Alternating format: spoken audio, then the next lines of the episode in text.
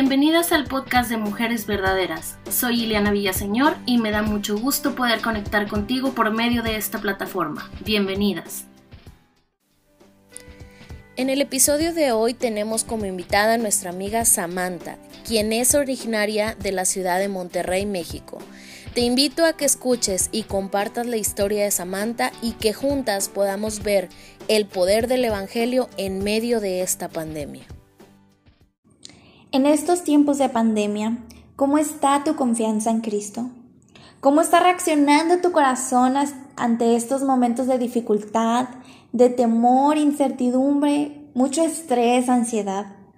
¿Cómo está reaccionando tu corazón ante la situación que estás pasando?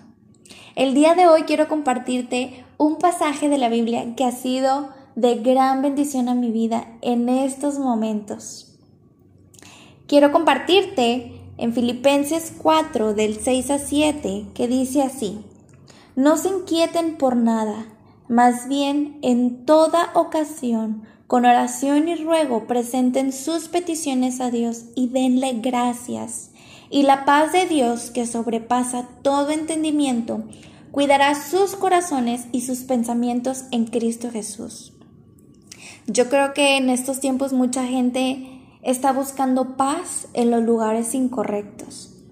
Y este pasaje fue de mucha bendición a mi vida porque créeme que cuando en esos momentos que nos dijeron se cerró todo, no se va a poder hacer nada en la quinta donde íbamos a realizar nuestra boda, pues, ay, todo fue para abajo, todo se fue para abajo y, y te inquietas, se inquieta tu corazón de verdad enormemente y el Señor justo me dio este pasaje para yo obtener paz y confianza en el Señor.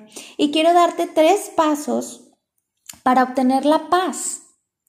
Porque como te mencionaba, hay gente que está buscando paz en su pareja, en su trabajo, tal vez en psicólogos, no sé, están buscando en lugares incorrectos y realmente no están obteniendo esa paz.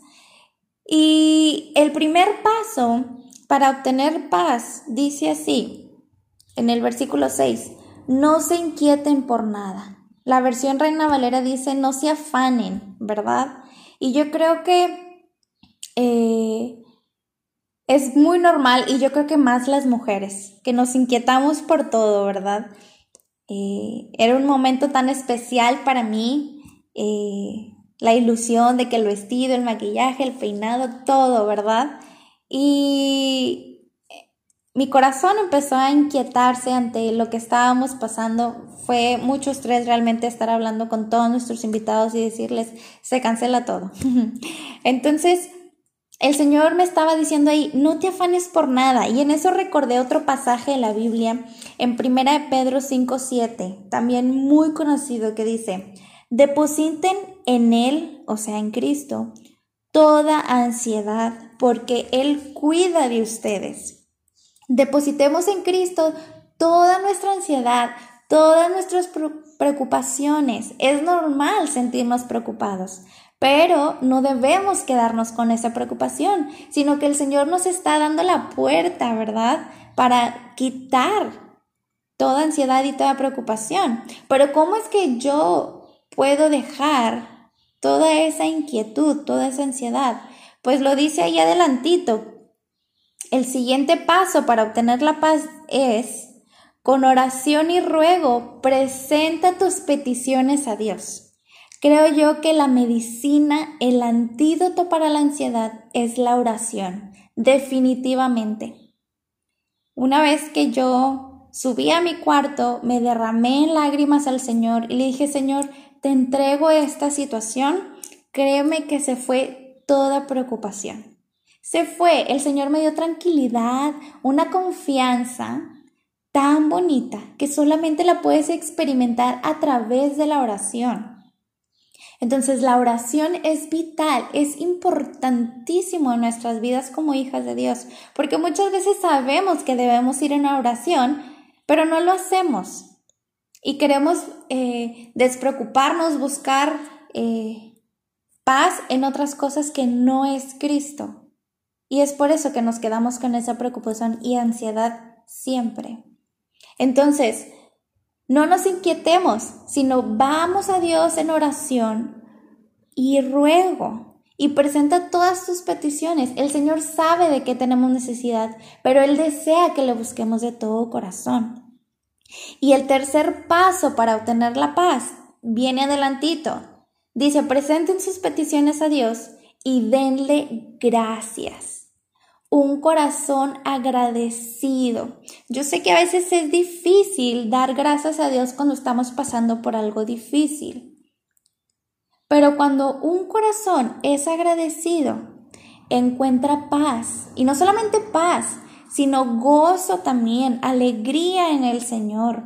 Porque entre más quejas, entre más guardes rencor, entre más ira tú estés guardando, no vamos a encontrar esa paz, no vamos a descansar en Cristo, sino que también recuerden en Primera de Tesalonicenses 5:18 también un versículo muy conocido que dice así: Den gracias a Dios en toda situación, porque esta es su voluntad para ustedes en Cristo Jesús. Me llama mucho la atención que cuando se trata de orar, dice cualquiera que sea tu situación, en toda situación te esté yendo bien, darle gracias a Dios.